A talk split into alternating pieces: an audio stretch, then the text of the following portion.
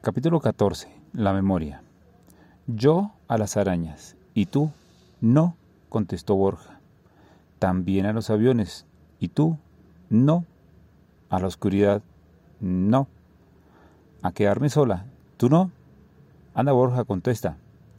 No, tampoco. ¿Sabes? Tengo también mucho miedo a la memoria. ¿A la memoria, Tony? No entiendo. Desde que H se fue, pienso en él con mucha frecuencia. Me encantaría que supiera que la abuela de Elvira y yo lo recordamos siempre con nuestro cariño. Me he dado cuenta de que utilizo palabras difíciles, como las que él utilizaba. Ayer, por ejemplo, disfruté mucho al repetir la palabra puntal. Cuando hablo, tengo gestos muy similares a los de H. A veces parecería como si hubiera robado sus maneras de expresarse. En muchas oportunidades me escuro revisando libros de geografía, repitiendo capitales y nombres de ríos. Borja, me encantaría que H supiera que lo recuerdo con mucha fuerza, de que, que de una manera casi mágica él vive en mí. Me encantará gritar, H, no tengas miedo de la memoria, yo no te he olvidado. Pero, ¿pero por qué? Pero es que yo también tengo miedo, Borja.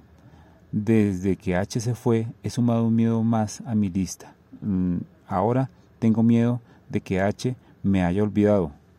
Borja sonrió y dijo, No lo creo, Tony. Estoy seguro de que en alguna palabra, en algún gesto y en muchos recuerdos de H debes estar tú.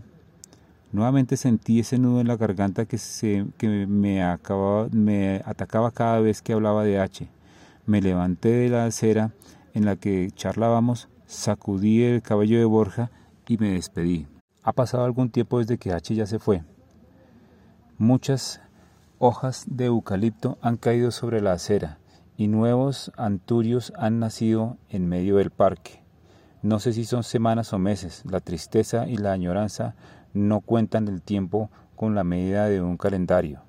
Ayer, en medio de una mañana muy fría, metí mi mano en el bolsillo del abrigo que llevaba puesto y de él saqué esa arrugada fotografía en la que aparecemos H y yo hace tiempo que no la veía y ya la consideraba extraviada.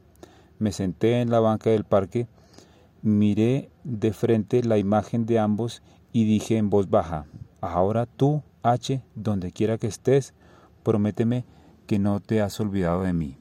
Fin.